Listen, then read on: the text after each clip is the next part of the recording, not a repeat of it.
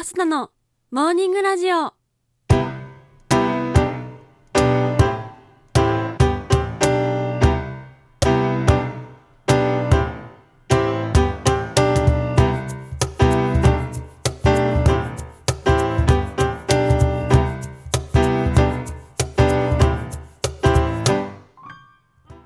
皆さんおはようございます。そして本日11月26日金曜日、お誕生日のあなた、おめでとうございます。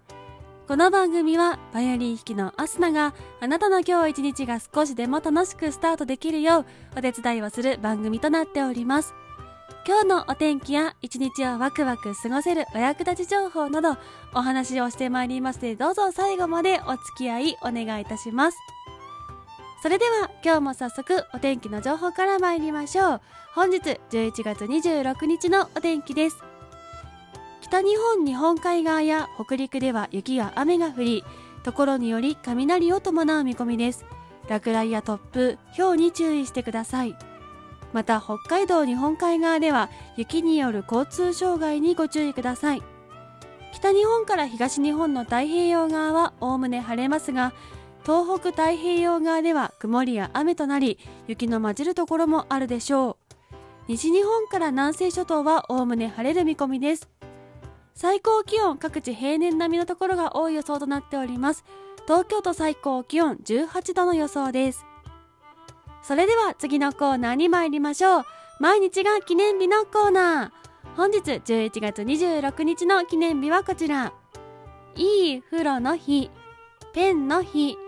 いい付録の日となっております。いい風呂の日。こちら語呂合わせから来ております。いい風呂の語呂合わせ、いいが11、風呂のふが2、ろが6の語呂合わせです。ちなみに、風呂という言葉は本来蒸し風呂を意味していたそうで、蒸気を浴びて体の汚れをふやかし、こすり出した後にお湯で流すというのが一般的なものでした。そのため、日本では基本的に体を洗ってから湯船に浸かる習慣が定着したと考えられております。また諸説あるものの蒸気を逃さない狭い室内にこもるため室内の室と書いて室と呼ばれていたものが変化して風呂と呼ばれるようになったとされております。続きましてペンの日。こちら1935年11月26日に日本ペンクラブが創立されたことにちなみ制定されております。日本ペンクラブ初代会長は小説家で詩人でもあった島崎藤村氏でした。ちなみに英語表記のペン PEN は文字を書く道具としてのペンを表すとともに P がポエッツ詩人プレイライターズ劇作家の P E がエッセイ随筆エッセイスト評論家エディター編集者の E N がノベリスト小説家の N をそれぞれ表してもいるそうです。続きましていい付録の日。こちら語呂合わせから来ております。EE が11付録のふが2 6が6の語呂合わせです。雑誌付録のクオリティを広く認知してもらうことが目的となっております。近年ではブロックの品や質ともに格段に向上しておりおまけ的性質を超えた有料品なども多く登場しております。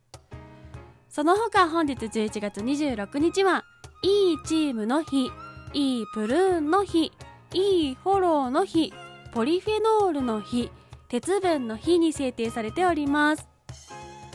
それでは次のコーナーに参りましょう。ちょこっとトリビアのコーナー。今日は鉄分の日ということなので体に大事とは知りつつもなかなか取りづらい鉄分についてお話をしていきたいと思います。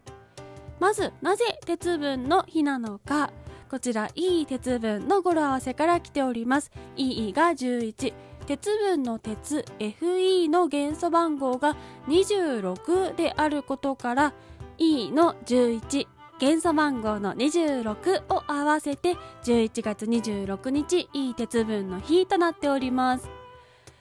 続きまして鉄分の大事な役割というお話。鉄分といえば不足すると貧血になるという印象はあるもののその他体にどのような影響があるのか思い浮かびにくいかなと思います。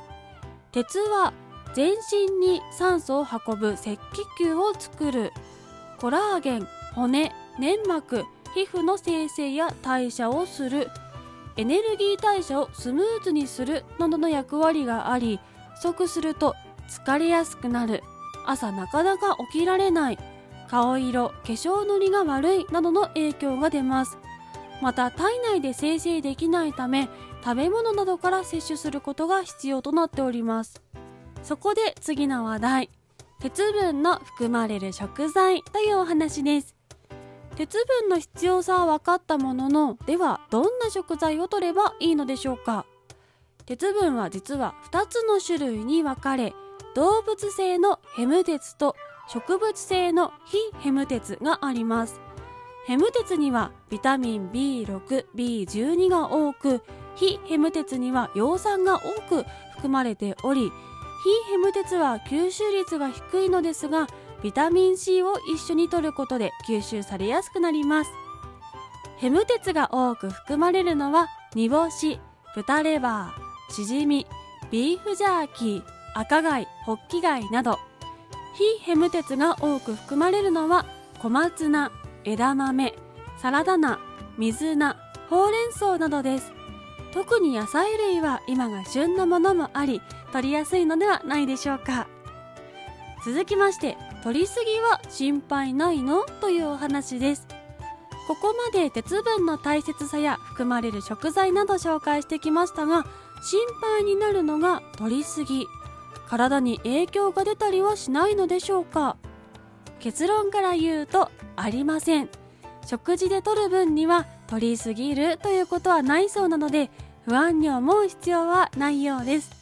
ただしサプリメントなどで摂取すると過剰摂取となってしまう可能性があるので決められた量を守ることが大事とのことでした。過剰摂取をすると便秘吐き気嘔吐といった胃腸の障害が出たりすることがあるそうです。なるべくサプリではなく食事でサプリの利用は適量を守って摂取することが大切ということのようです。ということで本日は鉄分にまつわるお話ししてまいりました、えー、これから風邪をひきやすい季節体調を崩しやすい季節となりますのでバランスの取れた食事というところからも鉄分気にしてみていただくのもいいかなと思います。私も疲れやすかったり朝起きれなかったりというのが鉄分に理由があるというのが分かったのでちょっと気にしてみたいなと思います。もともと鉄分取るの苦手だったんですがより気をつけていきたいなと思いました。といったところで本日のモーニングラジオお別れの時間が近づいてまいりました。この番組は平日毎朝6時半に更新ですので明日と明後日はお休みです。また来週月曜日にお会いしましょう。それではいつものいきます、えー、今週も皆さん1週間お疲れ様でした。ということで今日も一日笑顔でいってらっしゃい。気をつけてね。